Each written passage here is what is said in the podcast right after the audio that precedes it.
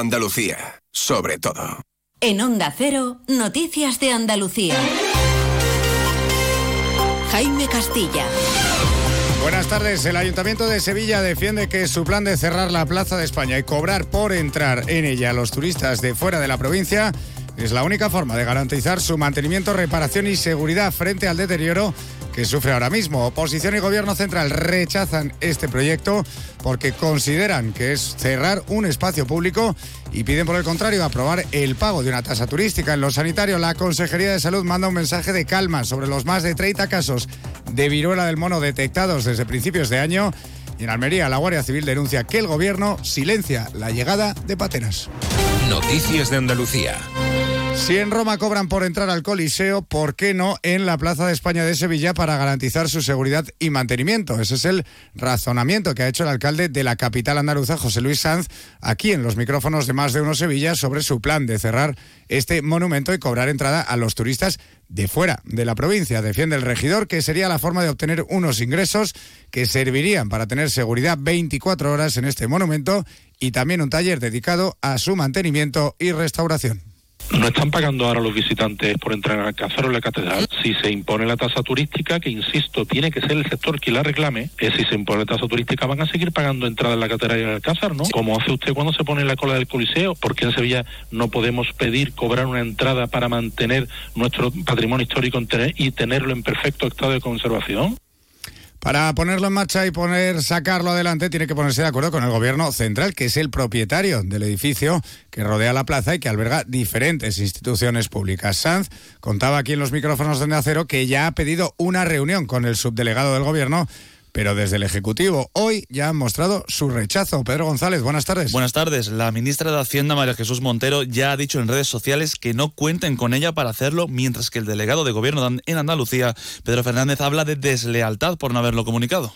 Me parece una deslealtad absoluta que por parte del Ayuntamiento de Sevilla se haga un planteamiento que afecta de forma directa a los ciudadanos y ciudadanas que vienen aquí a recibir un servicio público del Gobierno de España, incluyendo extranjeros, porque también está ubicada extranjería, además de otra serie de administraciones públicas que tienen aquí su sede, y por lo tanto no nos parece de recibo, más allá de que no comparta el concepto de cerrar una plaza que se dio precisamente como un abrazo a Iberoamérica, como abrirse al mundo en definitiva, y que de repente con una decisión absolutamente, creo que arbitraria, se pretende cerrar. También rechazan este plan las agencias de viajes que creen que pueden desincentivar las visitas, pero no lo tienen tan claro las organizaciones de patrimonio. Es el caso del presidente de la Asociación en Defensa del Patrimonio, Joaquín Egea, que cree que la falta de vigilancia está provocando un destrozo constante de la plaza. Además, critica que ya hay otros problemas de privatización en la ciudad. Yo me río también adentro cuando se habla de privatizar. Por Dios, pero que me tienen media Sevilla privatiza con los veladores. Si no hay quien pase por determinado sitio, si los sevillanos estamos hasta la punta del pelo de la privatización del suelo en la ciudad, ahora que nos vamos a echar las manos a la cabeza. Dejamos el turismo para hablar de la sanidad. En lo que va de 2024, el total de casos de viruela del mono detectados en Andalucía asciende a 32 frente a los 31 de todo el año 2023. Pese a ello, desde la Consejería de Salud mandan un mensaje de calma. Por el momento hay detectados cuatro en Cádiz, ocho en Málaga y 19 en Sevilla, la provincia que más infectados registra, como el notificado el pasado sábado en un colegio de la capital. Aún así, la consejera de Salud, Catalina García, asegura que la mayoría de niños han sido vacunados, los protocolos funcionan y por ello pide tranquilidad. Bueno, pues tranquilidad. Infecciones por virus y por otros muchos virus vamos a tener siempre y lo importante es que los protocolos y los circuitos funcionen y aquí han funcionado muy bien. Efectivamente, uno de los consejos ha sido utilización de mascarillas de esos niños y de esos profesores porque tiene un periodo de incubación un poco largo y tenemos que esperar ese periodo de incubación para ver si algún niño o algún profesor eh, tiene sintomatología. Una tranquilidad que también sienten los andaluces a los que hemos preguntado por la calle que en muchos casos ni siquiera conocen la noticia. Sí, sí, nieto, pero no. están estupendamente, están en colegio y, no ha habido problema hasta ahora, ¿no? Yo no me preocupo. Hay otras preocupaciones a tener en cuenta. Que va, a mí en el colegio de mi hermano no me suena que hayan dicho nada ni nada por el estilo. Nada. Sí, lo he leído, lo he visto Preocupante no creo que sea porque esto es una cosa que es sensacionalista bajo mi punto de vista y serán cinco o seis personas las que con esta enfermedad acaben. Yo creo que ya después de lo que se ha pasado como que te puede esperar cualquier cosa. Pues en la UCI está uno de los 53 inmigrantes llegados en una de las dos pateras rescatadas en una playa de Roquetas de Mar durante este fin de semana. Allí, en la provincia, la Asociación Unificada de la Guardia Civil critica el silencio impuesto por el Gobierno Central en Almería ante la alarmante y creciente llegada de estas narcolanchas cargadas con personas a las costas almerienses durante los últimos meses. Sonda Cero, Almería, Inés Banjón acusan de manera directa a la subdelegación del Gobierno en Almería de imponer esta ley del silencio y que solo se hable de pateristas detenidos. La denuncia que hacen pública a través de redes sociales va más allá y se suma también a las reivindicaciones de la Asociación Española de Guardias Civiles. Hoy la Asociación Unificada de Guardias Civiles también reclama, insiste, falta de personal y medios para atender la llegada de inmigrantes a bordo de pateras y narcolanchas. En las últimas horas, por cierto, ha ingresado en la UCI una de las 53 personas que este fin de semana eran atendidas en aguas de Almería un problema recurrente, vamos a otro que se ha repetido hoy. El gobierno de la colonia británica de Gibraltar ha vuelto a causar problemas este lunes en la entrada de trabajadores fronterizos. La seguridad del Peñón ha decidido poner un solo carril para los vehículos, para el acceso de los vehículos de dos ruedas, lo que ha provocado grandes colas y retrasos en el acceso a su territorio. Nacer Algeciras, Alberto Espinosa.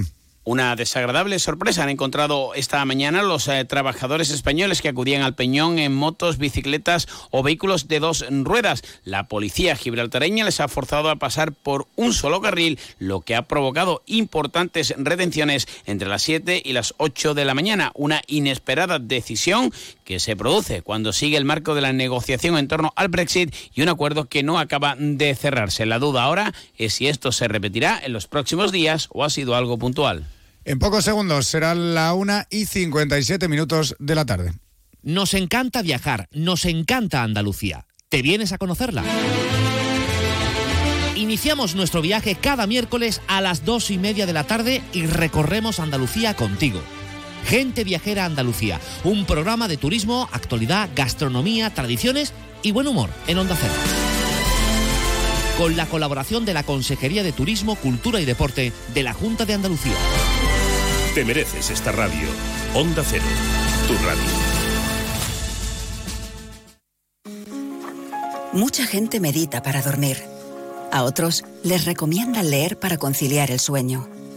Nosotros queremos ser sinceros contigo.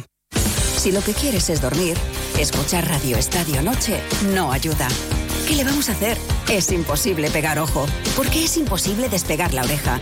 Disfruta sin descanso de la mejor actualidad deportiva y los debates más encendidos con Rocío Martínez y Edu Pidal. Cada noche a las once y media y siempre que quieras en la web y en la app. Onda Cero, tu radio. Canasta de bodegas Williams ⁇ Humbert patrocina los titulares. Estación de esquí de Sierra Nevada permanece cerrada hoy debido al fuerte viento que azota la zona y la nula visibilidad en algunas partes del complejo debido al mal tiempo. Además, los vehículos necesitan cadenas o neumáticos de invierno para acceder hasta el recinto. En Granada, la Policía Nacional ha identificado a seis menores de entre 14 y 15 años por supuesto acoso escolar a un compañero de clase. Según el cuerpo, la víctima habría sufrido insultos, amenazas y agresiones físicas durante tres años que afectaron negativamente tanto su rendimiento académico como Y sepan que la exdirectora del Instituto Andaluz de la Mujer y antigua secretaria de Igualdad del PSOE de Andalucía, la onubense Elena Ruiz, ha fallecido este lunes a la edad de 42 años. Miembros de la dirección socialista de toda la comunidad, así como de otros partidos, han mostrado su tristeza y sus condolencias por la noticia. Luis, estoy pensando en comprarme un coche blanco. ¿Qué dice Yuyu? ¿Blanco? Cómpratelo negro. No, no, no, no. Blanco y grandecito. Ahí con la familia. Anda ya, Yuyu. Cógete un deportivo, un caprichito. Caprichito el canasta que me voy a pedir. ¡Eh, pues otro para mí! Hombre, por lo menos en eso siempre estamos de acuerdo. ¡Canasta! No, ni nada. Disfruta con un consumo responsable. Noticias del mediodía. Las noticias de Andalucía regresan a la sintonía de Onda Cero a partir de las 7 y 20 de la tarde, pero antes a las 2 y media en Clave Sur, toda la actualidad política de nuestra comunidad en la voz de Manuel Prieto y sus colaboradores. Ahora llega el momento de la información de España y del mundo aquí en Onda Cero. Buenas tardes. Onda Cero, noticias de Andalucía.